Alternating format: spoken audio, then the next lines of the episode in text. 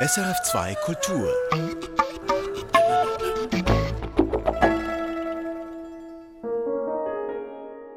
As for me, it's something like therapeutic. Für mich ist das therapeutisch. Because I take this board, it's so scary. Ich nehme das Brett und finde es beängstigend. You see, this one from mines and this one, all these uh, cartridges from here were shot. Sehen Sie, all die Munition aus dieser Kiste wurde verschossen.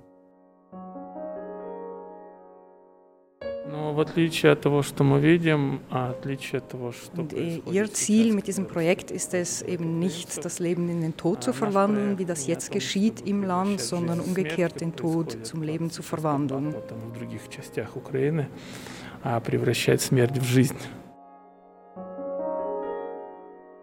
Den Tod zum Leben verwandeln. Das möchten Alexander Klimenko und Sonja Atlantova. Für den Tod stehen die Munitionskisten. Die Seiten der Kisten sind unbehandelte Holzplatten. Holz, das den Tod gebracht hat, denn in den Kisten war Munition, die verschossen wurde. Die beiden Künstler machten daraus etwas Neues. Diese Ornamente, diese Blumen, dann die Mütterlichkeit, das passt eigentlich nicht. All das verwandelt dieses Holzstück in etwas sehr Friedliches. Und das beruhigt mich. Und schließlich hört es auf, beängstigend zu sein. Uh, uh.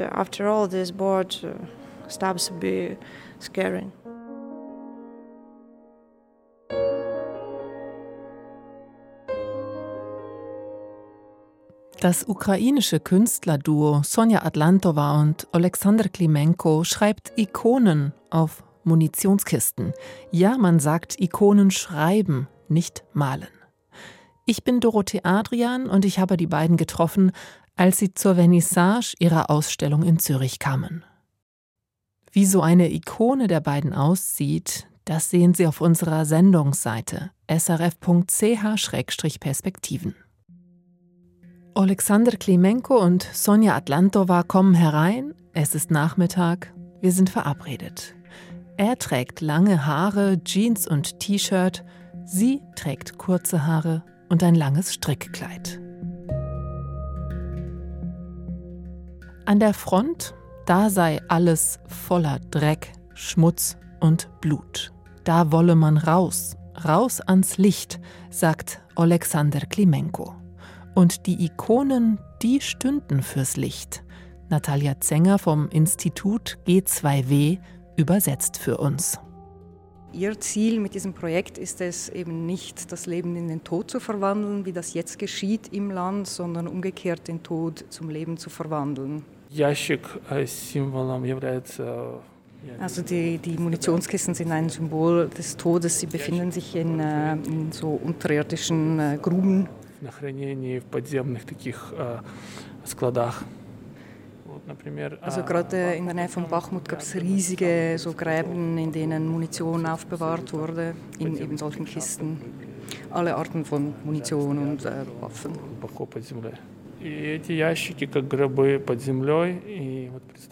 Diese Kisten liegen wie Särge in der Erde und man kann sich das so vorstellen wie in einem amerikanischen Horrorfilm, in dem diese Särge aus der Erde herauskommen und irgendwie den Tod auf der Erde verbreiten. Kisten, die den Tod verbreiten. Auf diese Kisten schreiben die beiden nun Ikonen.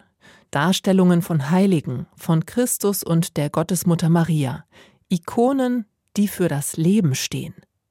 Gemeinsam mit seiner Frau Sonja Atlantova, beide sind studierte Künstler, führt Alexander Klimenko dieses Kunstprojekt durch. Es ist Aktionskunst. Soldaten und Freiwillige bringen ihnen leere Munitionskisten, die sie dann bemalen. So werden Soldaten und Zivilbevölkerung Teil des Projekts, Teil einer Kunst, die dem Krieg und der Zerstörung trotze, erzählt mir Sonja, als ich sie frage, wie sie an die Kisten kommen. We ask uh, volunteers and soldiers for when they go to the front line, uh, they have a full car of help. And when they go back, they have empty cars, so we ask them to, to bring us the boards. Auf dem Hinweg seien die Autos voll mit Material und auf dem Rückweg seien sie leer und hätten Platz für die Holzkisten. In Zürich stellen sie die Ikonen derzeit aus. Und zwar im Jenseits. So heißt ein Café- und Veranstaltungsraum im Viadukt im Kreis 5. Träger des Jenseits ist die römisch-katholische Kirche im Kanton Zürich. Die Ikonen stehen entlang des Raums, links vor einer Natursteinwand, rechts vor einem schwarzen Vorhang. Die Ikonen sind etwa 50 mal 50 Zentimeter groß, manche etwas kleiner, manche größer. Dazwischen aufgereiht sind Stühle für die Vernissage, die hier am Abend stattfinden wird, und an der Fensterfront steht ein Klavier. Auf diesem Klavier wird Pavel Ignatiev spielen und seine Frau Katerina Purzelace wird singen.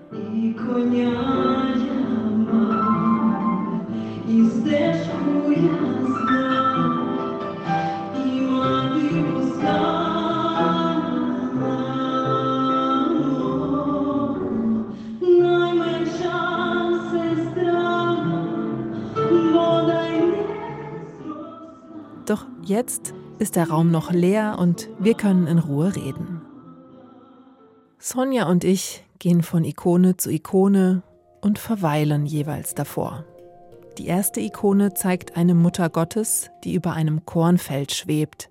Sie ist mit feinem Pinsel gestaltet. Maria trägt ein hellblaues, wallendes Gewand. Sie hebt segnend ihre Hände und hat den Kopf zur Seite geneigt. Darüber ein heller Schein. Der Hintergrund ist dunkel. Im unteren Drittel sehe ich Ähren, ein ganzes Getreidefeld voll und einige Vögel. Alexander sagte, die Ikonen seien eine Sprache, eine Sprache, die über tausend Jahre alt sei und immer noch verständlich für Menschen, vor allem in den Ostkirchen. Ich sage zu Sonja, dass ich die Sprache der Ikonen nicht spreche und ob sie für mich übersetzen könne. Maybe you can hmm. explain a bit to me. I don't know what uh, will it be a language, but I can talk about the meaning of the icons. Ich bin nicht sicher, ob es eine Sprache ist, aber ich sage gerne etwas über die Bedeutung der Ikonen. Wir stehen hier bei der Ikone die Gottesmutter, Beschützerin des Getreides. In der Ukraine ist Landwirtschaft sehr wichtig. Und ein Grund für unseren Widerstand ist, dass unser Land verbunden ist mit seinem Boden und der Ernte. Der Landwirtschaft habe ich die Ikone gewidmet. Die Mutter Gottes im Himmel. Sie segnet die Ernte und das Brot. Selbst für mich, die ich eine Städterin bin, ich habe eigentlich keine Verbindung zur Landwirtschaft. Uh, Aber wenn ich höre, dass Felder brennen, dann berührt mich das.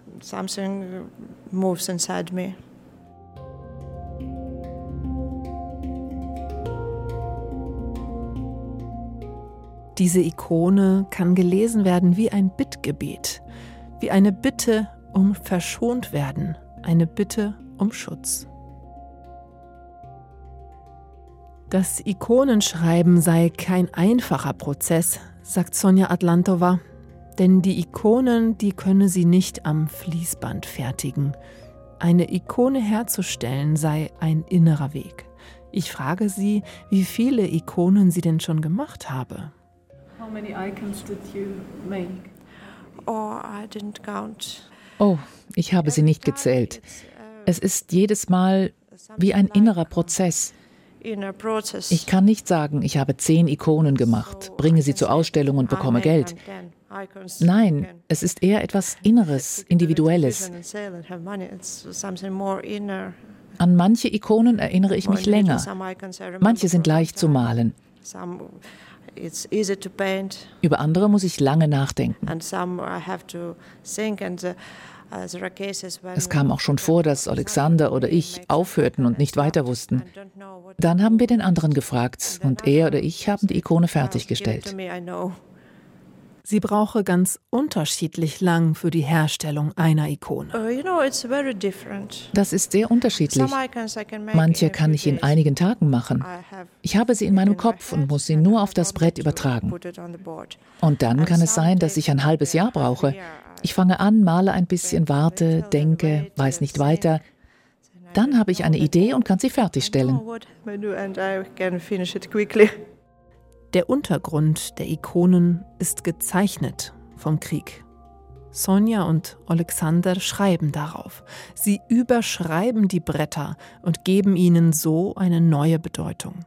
Es heißt ja eben auch Ikonen schreiben und nicht malen, denn Ikonen werden nicht nur als Kunstwerk angesehen, sondern sie tragen eine religiöse, eine transzendente Dimension in sich, erklärt Stefan Kube. Er ist Ostkirchenexperte und er leitet das Ökumenische Forum für Glauben und Gesellschaft in Ost und West, kurz G2W. Die Ausstellung hat er mit organisiert.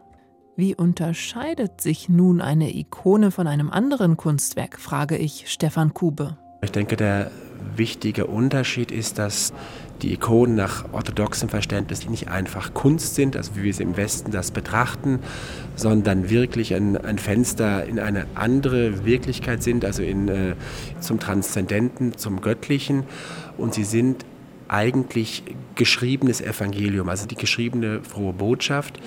Deswegen heißt es ja Ikonographie. Äh, Grapheo kommt aus dem Griechischen, heißt schreiben und Ikone, Icon ist das griechische Wort für Bild. Es ist ein geschriebenes Bild. Es sind Geschichten aus dem Leben Jesu. Natürlich auch gibt es Christus-Ikonen, Ikonen von der Mutter Gottes und sie sind im Prinzip das bildhafte Evangelium. Das bildhafte Evangelium, die bildhafte gute Nachricht also. Die gute Nachricht, Gott ist mit dir. Du bist nicht alleine. Es gibt noch eine andere Wirklichkeit, eine Wirklichkeit, die stärker ist als Tod und Leid. Deshalb spiegeln sie auch das wider, was nach orthodoxem Verständnis im Prinzip uns alle noch erwartet, worauf wir als Menschen zugehen, auf diese überirdische Wirklichkeit.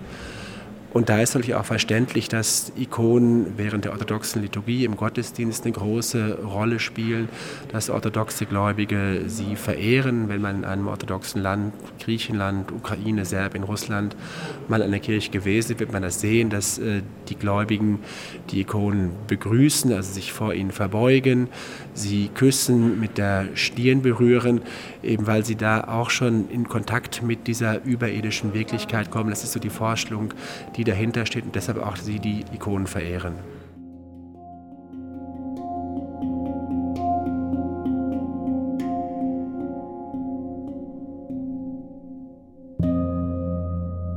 Wie versteht Sonja Atlantova die Ikonografie? Ikonen schreiben, das war schon vor dem Krieg ihr Beruf. Sie gestaltete Fresken auf Kirchenwänden. Ich sage mal, wie ich es verstehe. Wenn ein geliebter Mensch weit weg ist und Sie haben ein Bild von ihm und sprechen zu diesem Bild, dann denken Sie ja nicht, das sei Ihr Vater, aber es hilft Ihnen, an ihn zu denken. Und eine Ikone ist wie ein Fenster in eine andere Welt, eine Erinnerung.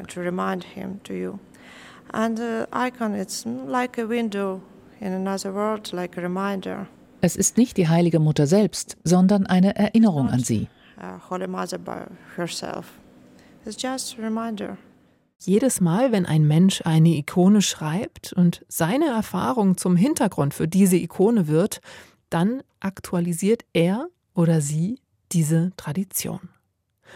In diesem speziellen Projekt ist der Hintergrund noch dazu ganz materiell und anschaulich, reell aus dem Krieg genommen. Die Holzbretter der Munitionskisten. Zwei der hier ausgestellten Ikonen hat Hermann Klemenko geschrieben, der Sohn von Sonja und Alexander. Auch Hermann hat Kunst studiert und ihm gefallen mittelalterlichen Motive, sagt seine Mutter Sonja. Die eine Ikone zeigt den heiligen Georg. Georg erscheint in Ritterrüstung und mit goldenem Schein um seinen Kopf. Er durchbohrt den Drachen mit einer Lanze. Die andere Ikone von Hermann Klemenko zeigt den Erzengel Michael. In der einen Hand das Schwert, in der anderen die Waage als Symbol für Gerechtigkeit und Endgericht. Unter Michaels Füßen der besiegte Satan. Ein krasses Motiv. Diese beiden kriegerischen Bilder bringt Sonja Atlantova direkt mit der politischen Situation in der Ukraine zusammen. Vor dem Krieg war es eine Frage, wie kann es so etwas geben wie einen heiligen Krieger? Doch heute verstehen wir es sehr gut. And now we understand it very well. There is no question anymore. Es steht außer Frage. Ein heiliger Krieger, ein guter Kampf. Auch dieses Motiv gehört zur Tradition des Christentums. Mir ist es dennoch fremd. Gleichzeitig verstehe ich auch, dass die Verteidigung gegen einen Angriff sich gerecht anfühlt und dass damit der Krieger sozusagen geheiligt wahrgenommen wird. Aber ich denke auch an die andere Seite, also die russisch-orthodoxe Kirche. Auch sie folgt derselben kirchlichen Ikonentradition und hat ihrerseits den Krieg Putins für heilig erklärt. Es ist kompliziert. Was ich im Gespräch mit Sonja Atlantova aber ganz stark spüre, ist ihr Wunsch, dass das Gute die Überhand behalten solle. Wenn ich die Ikone von Erzengel Michael anschaue, dem Anführer der himmlischen Heere, dann erinnert mich das daran, dass das Gute auch stark ist, nicht nur das Böse. Also Kraft und Hoffnung, dafür sollen diese Ikonen stehen. Yes, yes, and uh, we need strength, we need hope now, we need faith. We need faith now. Wir brauchen jetzt Glauben, sagt Künstlerin und Ikonenschreiberin Sonja Atlantova.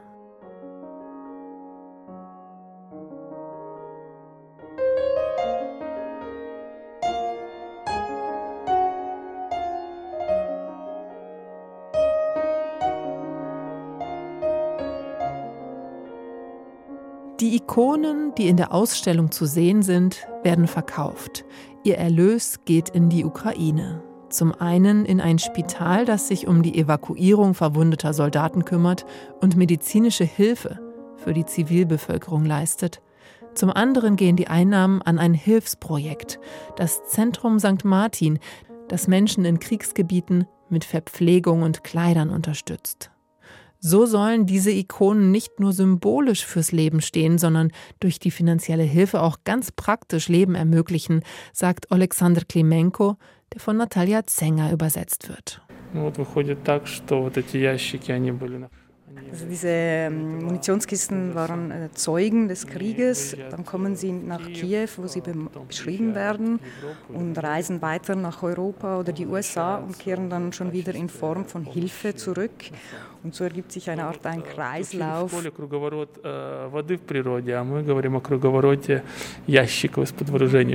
Und er hat es verglichen mit dem Wasserkreislauf, über den man in der Schule, von dem man in der Schule lernt. Und sie nennen das jetzt den Kreislauf der Kisten. Der Kreislauf der Kisten. Aus dem Kriegsgebiet ins Atelier bei Kiew, dann in andere Länder und in Form von Geld zurück in die Ukraine. Neben dem finanziellen Aspekt wollen die Künstler durch ihre Ausstellungen auch erzählen und informieren. Ein Fenster in eine andere Wirklichkeit seien die Ikonen, sagte Sonja Atlantova. Und sie möchte Teil sein von einer Transformation, von einer Veränderung zum Guten hin. Now all Ukrainian culture tries to uh, realize this war and to transform it and to understand it. It is one of the attempts. Unsere ukrainische Gesellschaft versucht, den Krieg zu verstehen. Es ist ein Versuch. Und sogar der Müll. Überall derselbe Müll, diese Bretter. Jemand pflanzte Blumen in diese Munitionskisten. Jemand anderes machte Stühle daraus. Mich erinnert das an den Bibelvers, in dem es heißt, dass Schwerter zu Pflugscharen geschmiedet werden sollen. Das wurde ja zum Slogan der kirchlichen Friedensbewegung. Und diese Kisten in Ikonen zu verwandeln, das erscheint mir wie eine Variante dieser Schwerter zu Pflugscharen. Beides ist eine Form der Waffenkonversion. Yes, yes, I, I understood what about it. Oh, we so want to use uh, something for repair, for, for agriculture, for a building. Oh ja, wir wünschen uns so sehr zu reparieren, etwas wiederherzustellen, für Landwirtschaft zu nutzen, zum Aufbauen.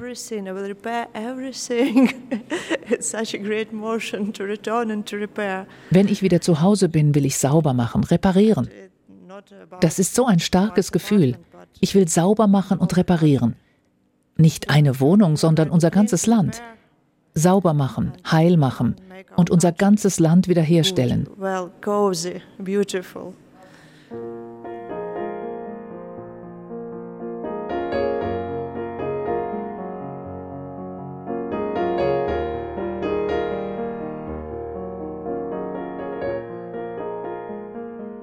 Wir betrachten weiter die Ikonen in der Zürcher Kirchenbar jenseits. Zwei von ihnen zeigen auch Maria mit Jesus auf ihrem Schoß. Auch dies ein uraltes Motiv aus der christlichen Ikonographie.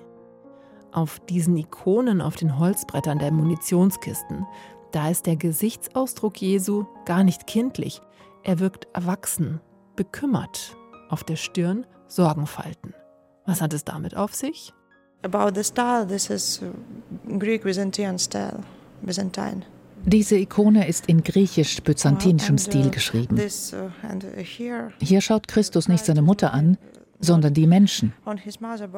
Sie gibt ihr Kind. Er wird vorbereitet für seine Leiden.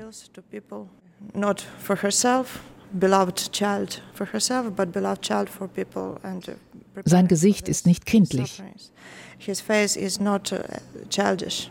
Denn er kennt seinen Auftrag. Is a child, but he has his doom and he knows it. Der ernste Christus, die Vorahnung auf das Leiden, auf Folter und Kreuzigung. Diese Ikone wurde von Alexander geschrieben. Die Ikonen wirken klassisch. Sie halten sich auch tatsächlich an den Kanon, sagt Sonja. There is uh, such interesting things called iconography. It means especially about uh, Byzantine icons and ancient icons. Uh, uh, die jeweiligen Bildmotive und ihre Anordnung, also die Ikonographie, die ist bei byzantinischen oder antiken Ikonen eigentlich klar und so vorgegeben.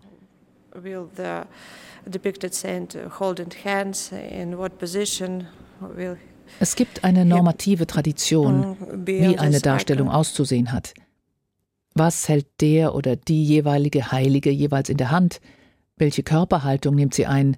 Und so weiter. Uh, Doch innerhalb dieses Rahmens hast du Freiheiten und kannst dein eigenes einbringen.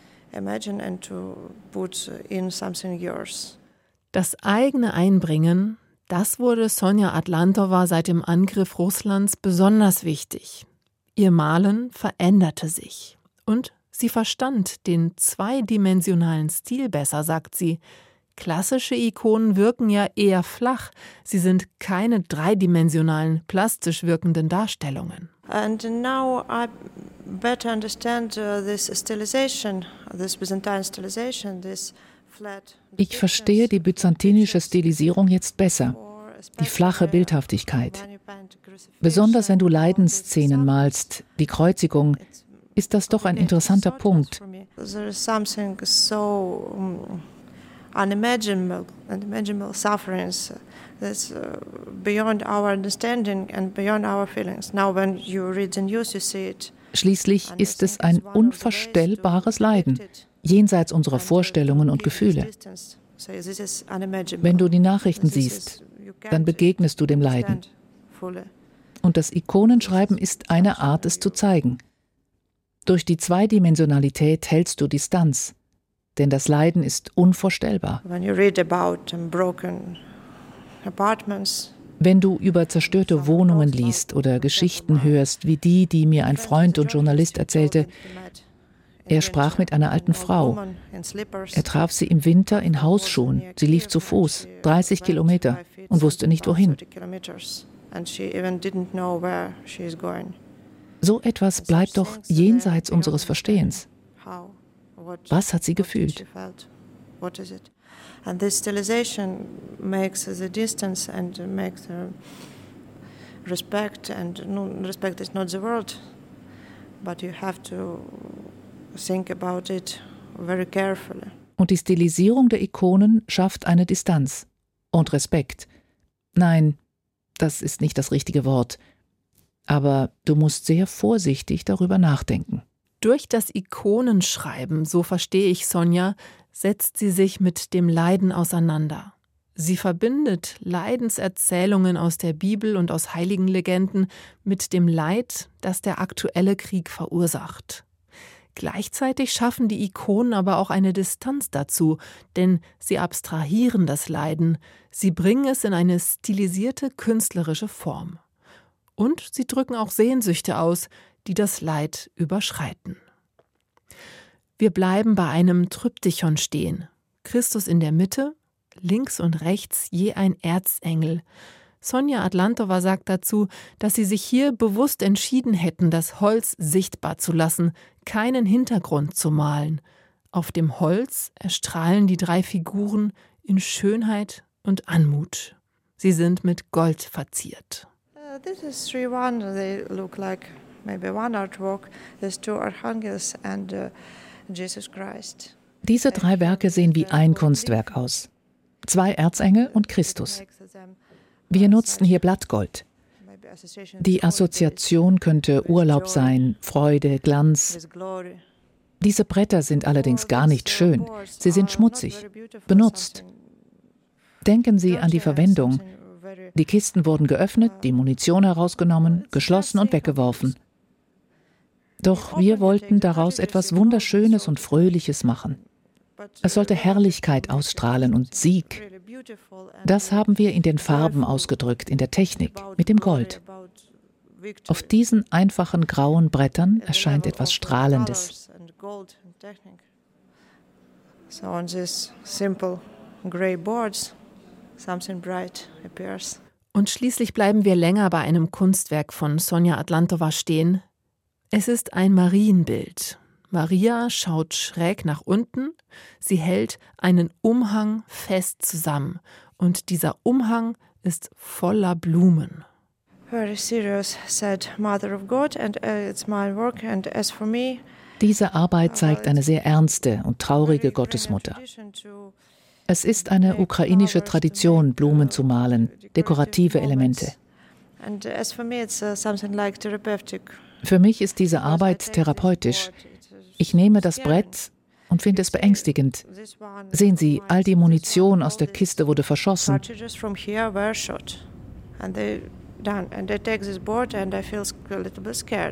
Und ich nehme das Brett und fühle mich ängstlich. Und dann versuche ich, es zu verwandeln. Diese Ornamente, diese Blumen, dann die Mütterlichkeit, das passt eigentlich nicht zusammen.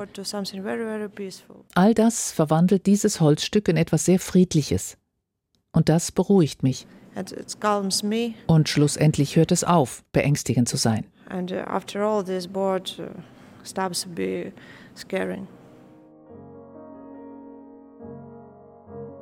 Am Schluss unseres Gespräches frage ich Sonja Atlantova, ob es noch etwas gäbe, was sie sagen möchte.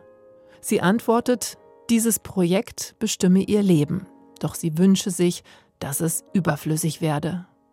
Dann verabschieden wir uns voneinander. Nach wenigen Tagen in der Schweiz sind die beiden inzwischen schon wieder zurück in der Ukraine. Sie sammeln weiter Munitionskisten und schreiben weiter gegen den Tod an. In einer über tausend Jahre alten Sprache, die immer noch verstanden werden kann.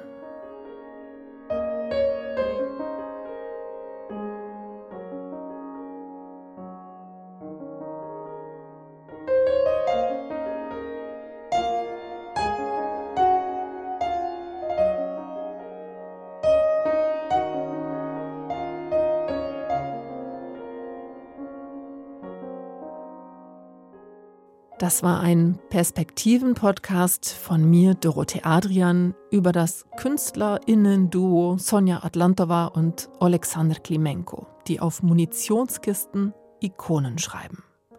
Beispiele dieser Ikonen sehen Sie auf srf.ch-perspektiven.